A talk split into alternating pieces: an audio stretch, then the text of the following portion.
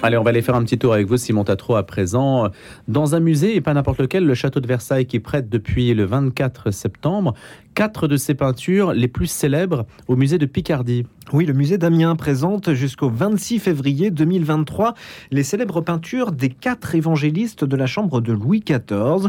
Ces peintures d'une immense virtuosité sont l'œuvre de Valentin de Boulogne, 1591-1632, tenu par le critique d'art Roberto Longhi comme le plus énergique et le plus passionné des suiveurs naturalistes de Caravage.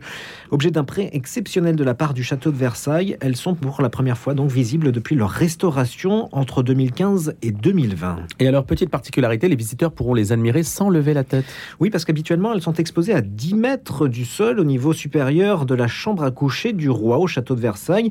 Et donc, il s'agit là d'une occasion rare de pouvoir les admirer à hauteur d'homme, représentatif du caravagisme en France, courant qui eut les faveurs du roi. Les quatre peintures figurent Saint-Luc, Saint-Matthieu, Saint-Marc et Saint-Jean, pris à différents âges de leur vie et accompagnés de leurs attributs au moment de la rédaction des évangiles. Les figures se détachent sur l'unité du fond sombre et la délicatesse de l'exécution rend parfaitement l'inspiration divine.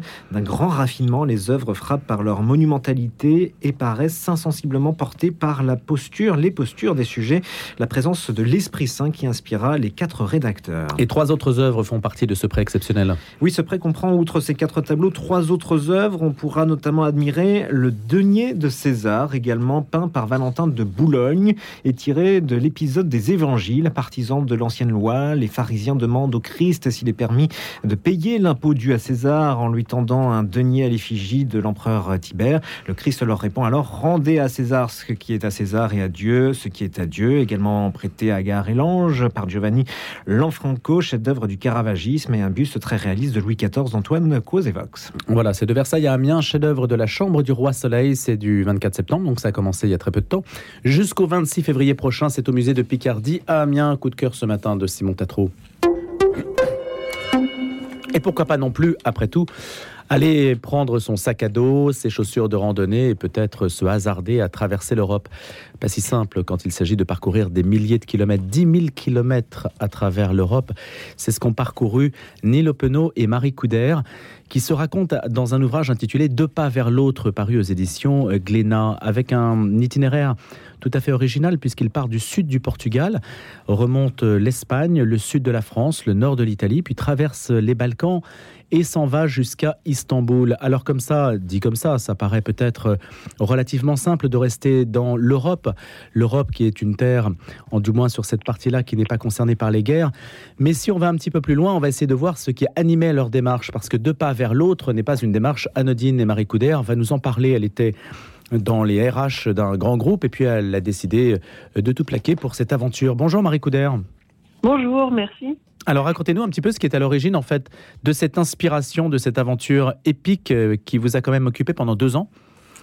Oui, alors euh, on vivait tous les deux en ville avec des carrières assez euh, exigeantes et de nos de notre trentaine, on a un petit peu voilà craqué, disons, décidé qu'on avait envie de remettre du sens dans notre vie et d'aller à la découverte de notre continent, d'aller vers l'autre, donc de découvrir euh, l'autre personne qui peuple qui peuple l'Europe, mais aussi euh, l'autre territoire, découvrir des endroits euh, tout proches de nous dont on n'avait pas connaissance. Et puis, quand on part dans un voyage comme ça, à pied pendant deux ans, c'est aussi, je pense, l'autre soi qu'on découvre. On se découvre soi-même dans des situations inédites. Et alors, vous avez traversé donc euh, l'arc alpin, vous avez suivi un itinéraire qui n'est pas si simple que ça quand même. Hein? Non, c'est vrai. On n'a pas vraiment choisi la route la plus directe pour aller jusqu'à Istanbul. On a tracé nous-mêmes cet itinéraire euh, en traversant la plupart des massifs montagneux du sud de l'Europe parce qu'on pense que, que c'est dans les montagnes qu'on trouve peut-être des villages qui sont encore le plus dans leur jus. C'est dans ces territoires difficiles d'accès que peut-être les modes de vie changent euh, le moins vite. Et voilà, c'est dans ces coins-là qu'on avait envie de rencontrer les gens. Comment s'organisaient vos rencontres? Parce que beaucoup de gens aussi vous rejoignaient sur cet itinéraire. Oui, il y a plusieurs dimensions à, nos rencontres. Il y a bon, les gens qu'on rencontrait euh, spontanément sur le sentier, et les gens euh, qui nous suivaient sur les réseaux sociaux parce qu'on avait fait le choix de partager euh, toutes nos découvertes sur Internet. Et puis, cette, barrière du numérique, on l'a fait tomber de temps en temps en invitant des gens sur les réseaux sociaux ou dans notre cercle personnel à nous rejoindre sur le sentier. Donc 36 personnes de 13 nationalités différentes sont venues partager quelques jours, quelques semaines parfois euh, de, cette aventure avec nous. Et alors au bout du compte, ça donne un, album avec évidemment des paysages, mais aussi beaucoup de visages. Et c'est ça que je retiens de cette aventure. Comment les, rencontres peuvent se faire sur un, sur un mode qui est quand même celui de l'itinérance? Dans quelle mesure arrivez-vous à, percer le secret peut-être bien gardé des personnes que vous rencontrez?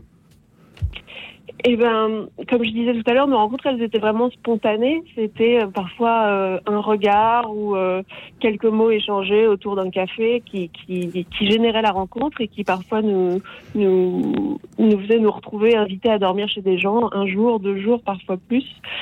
Et, et oui, cette, ces rencontres on les retrouve dans le livre, évidemment. Et Marie Coudert, quand vous avez traversé, je crois que la, la partie la plus, la plus froide d'un point de vue euh, des relations humaines, mais vous allez peut-être me contredire, c'était la Suisse. Euh, oui, disons que c'était pas notre top 3 des, des, des, pays où on a rencontré le plus de gens. Euh, pas parce que pas parce que les gens sont pas sympas, je pense, mais déjà parce que la, la, vie sociale et la vie de village s'organisent différemment selon les pays. C'est vrai que dans les pays plus latins, en général, en arrivant dans un village, on essayait de repérer le clocher de l'église. On se disait que c'était toujours autour du clocher que, la vie se fait. On trouvait le petit bar du, coin et, et c'est là qu'on rencontrait les gens. Je crois qu'en Suisse, les gens passent beaucoup plus de temps chez eux. Et cette euh, culture à la fois méditerranéenne et balkanique, c'est ce qui fait le trait d'union sur euh, tout l'itinéraire que vous avez suivi, parce que délibérément, vous n'êtes pas allé dans l'Europe du Nord, par exemple. Non, c'est ça. Il, fa il, fallait faire un choix, hein, déjà, tout simplement. euh, deux ans, c'était déjà un, une belle tranche de vie. Je dis pas qu'on fera pas l'Europe du Nord un jour, hein. mais euh, oui, c'était voilà, on a choisi le Sud pour plein de raisons, les montagnes, comme je le disais, euh, le climat, le budget aussi. Et dans l'Europe balkanique, à partir du moment où on quitte l'Italie, est-ce qu'on passe dans, un monde qui a été un peu divisé entre l'Est et l'Ouest quand même Est-ce que ça se ressent encore dans les comportements, euh, la manière d'apprécier les, populations? Complètement. Euh, pour nous, le premier gros changement, ça a été les langues déjà. Jusqu'en Italie, les langues latines étaient assez faciles à aborder pour nous. Et à partir du moment où on arrivait dans les langues slaves, ça a été vraiment une autre paire de manches. Et c'est vrai que c'est la région de l'Europe, la dernière région de l'Europe qui était en guerre avant l'Ukraine. Donc c'est encore, euh, je pense que ça marque encore beaucoup les esprits et les gens en parlent beaucoup là-bas. Et euh, voilà, entre ça et, la langue, je pense que les rencontres étaient ouais, un tout petit peu plus difficiles qu'au début. Et euh, voilà. Et Marie Couder, est-ce que vous pouvez nous dire, dernière question, est-ce que vous pouvez nous dire si, si cette aventure, il y a, y a eu des, des, aventures similaires qui ont été menées sur divers itinéraires dans le monde? On pense par exemple à, à Alexandre Poussin qui a traversé l'Afrique, etc., avec son, son épouse. Mais est-ce que c'est accessible? Est-ce qu'il faut s'y préparer? Est-ce que ça demande euh, un conditionnement particulier pour se lancer dans une aventure, même en Europe? Euh, bah, c'est vraiment un des messages qu'on aime transmettre, c'est que l'aventure, elle est accessible. Nous, on a fait entre guillemets que marcher, c'est-à-dire mettre un pied devant l'autre. C'est accessible à tout le monde ou presque. Ça demande pas des compétences euh, techniques ou sportives un petit particulières. On est tous les deux effectivement assez sportifs, mais on a préparé tellement ce projet pendant plusieurs mois à l'avance que on, on dit souvent que le jour où on a commencé à marcher pour ce voyage, c'est le moment où on était le moins préparé physiquement parce qu'on avait tellement travaillé. Et ça donne aujourd'hui donc ce, cet album qui s'appelle Deux pas vers l'autre, Neil Openot et Marie Couder. Merci d'avoir été avec nous, Marie Couder, ce matin pour nous en parler aux éditions euh, Glénat. 10 000 km à pied par la haute route à travers l'Europe, du Portugal à la Turquie. Eh bien justement, l'Orient, on y est déjà un petit peu, et si on se décale, on peut encore aller davantage en Orient, dont on va parler ce matin dans Un jour une histoire avec Jean-François Figeac, La France et l'Orient, de Louis XV à Emmanuel Macron. C'est aux éditions Passé Composé. L'Orient, c'est peut-être une, une idée, une, une vue de l'esprit, peut-être pour certains, et peut-être peut-on commencer par le définir cet Orient Est-ce qu'on définit l'Orient par rapport à l'Occident, par exemple? Quelle définition peut-on en donner? On va commencer par là pour définir ce qu'ensuite la France a pu faire ou doit faire dans cette région du monde. Jean-François Figeac est historien. Il est avec nous ce matin. Bonjour Jean-François Figeac. M'entendez-vous apparemment? Oui. Merci d'être avec nous, Jean-François Figeac. Oui. Alors, je repose ma question. Hein. Quels sont les contours géographiques en fait de cet Orient? Comment peut-on déjà le, définir? Alors, vous m'entendez? Oui, je vous entends très bien. Oui, sans problème. D'accord. Euh, alors, L'Orient reste, en effet, vous avez tout à fait raison, un concept assez euh, subjectif puisqu'il est vu d'Occident. Et pour ma part, c'est vrai que c'est euh, une épineuse question euh, qui m'a préoccupé lorsque j'ai cherché vraiment à définir ce livre. J'ai exclu le Maghreb parce que le Maghreb, l'histoire du Maghreb se sépare assez rapidement de l'histoire des relations entre la France et l'Orient à partir de la colonisation, même s'il reste des problématiques communes.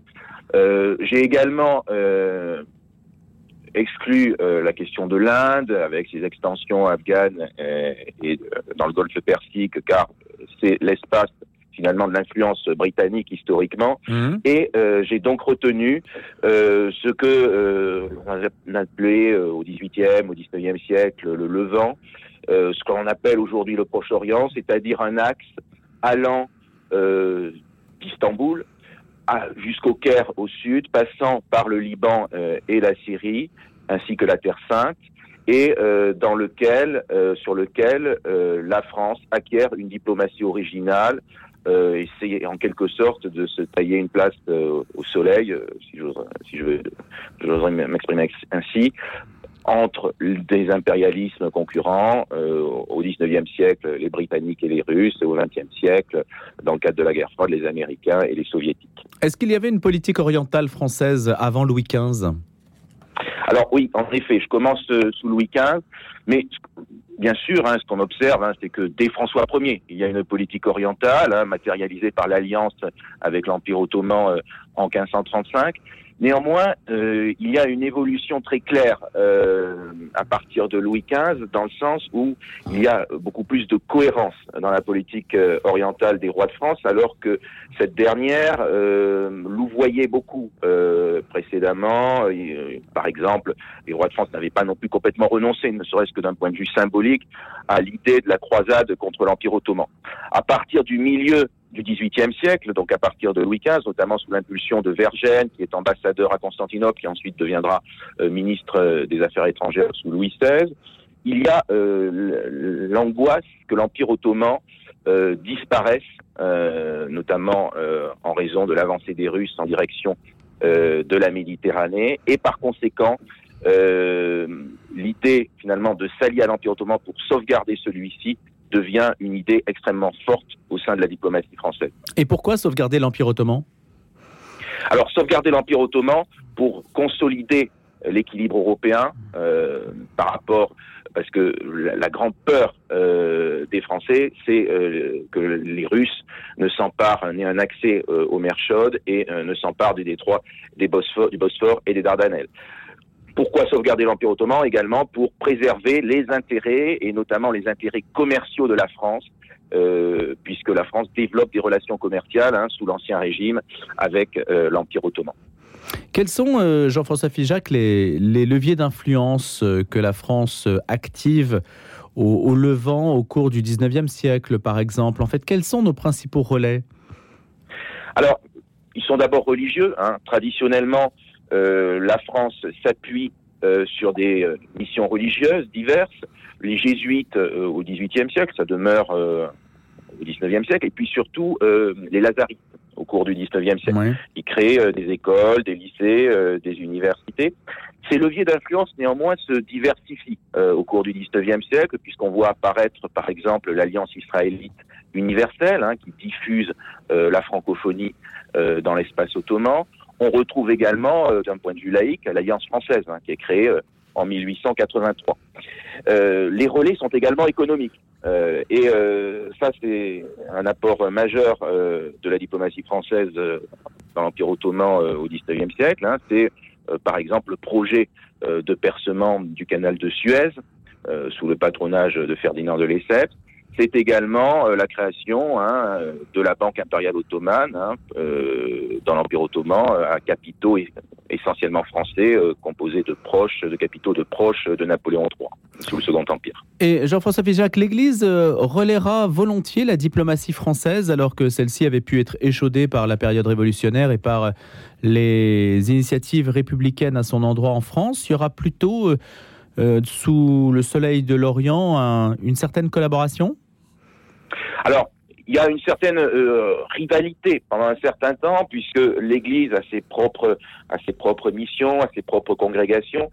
Euh, néanmoins, euh, c'est vrai qu'il y a une coopération hein, qui se fait autour des missions, qui se fait également pour la sauvegarde, et ça c'est un intérêt commun majeur, entre Rome et Paris pour la sauvegarde des, des la protection des chrétiens d'Orient, notamment dans le cadre du Liban ou, ou et les affrontements entre les chrétiens d'Orient euh, et, les, et les Druzes. Euh, L'Église également, euh, sous la, la, Troisième République, hein, relaie, et ça c'est vrai que c'est une spécificité, alors que sur le plan intérieur, la Troisième République euh, est euh, plutôt euh, anticlérical, comme l'écrit Gambetta, hein, on s'en souvient de son fameux mot, l'anticléricalisme n'est pas un article d'exportation, et là c'est particulièrement le cas, hein, on voit une coopération entre, le, entre Rome et la France. Le président Emmanuel Macron a rencontré le pape François sous l'égide de la communauté Santé Gidio. C'était un événement romain qui s'est déroulé en, début de semaine. Est-ce que ça a une portée diplomatique? Est-ce que vous le rattachez à, des, à des échanges de bons procédés entre le Vatican, la, France sur certaines terres où il peut y avoir des, intérêts ou, ou des, intérêts à agir en commun? Oui, bien sûr. Euh, on n'a on jamais finalement euh, complètement rompu euh, avec cette idée que la France est, la fille aînée de l'Église et très clairement. l'idée finalement de défendre nos intérêts n'est pas inconciliable avec euh, avec l'idée finalement de, défendre le christianisme. On le voit notamment alors en Orient aujourd'hui avec la question de l'Arménie hein, face euh, à l'Azerbaïdjan. Euh, donc la France est, en tête dans ce dossier-là. Et c'est flagrant, c'est-à-dire que l'influence française aujourd'hui est tout à fait compatible avec ce qu'on peut attendre d'une puissance qui protégeait les chrétiens, par exemple. Oui, parce que euh, c'est vraiment la base euh, de, de, notre influence. Euh, la protection des chrétiens, euh, vraiment, est, est, au fondement euh, depuis depuis les rois de France de la puissance, de l'influence française, et cette, cette, cette, influence, donc, notamment par la langue, se diffuse. Par, par, par, les, par les missions et mmh. par les écoles qui sont d'abord à destination euh, des chrétiens du Levant. Dernière question, réponse rapide. La France a encore une influence aujourd'hui que vous percevez bien en Orient Alors, une influence, euh, certes, bon, qui est en qui est en relatif déclin euh, depuis depuis plusieurs décennies, mais qui reste importante. Alors, bien sûr, hmm. au Liban, dans le périmètre libanais, mais le problème, c'est que maintenant, la France n'est plus, y compris au Liban, le seul acteur de la région, est, est concurrencé, y compris par des puissances régionales comme la Turquie ou l'Arabie saoudite. Merci beaucoup Jean-François Figeac, invité d'un jour une histoire, la France et l'Orient, de Louis XV à Emmanuel Macron. C'est aux éditions Passé Composé. Vous êtes historien. Je vous souhaite une excellente journée.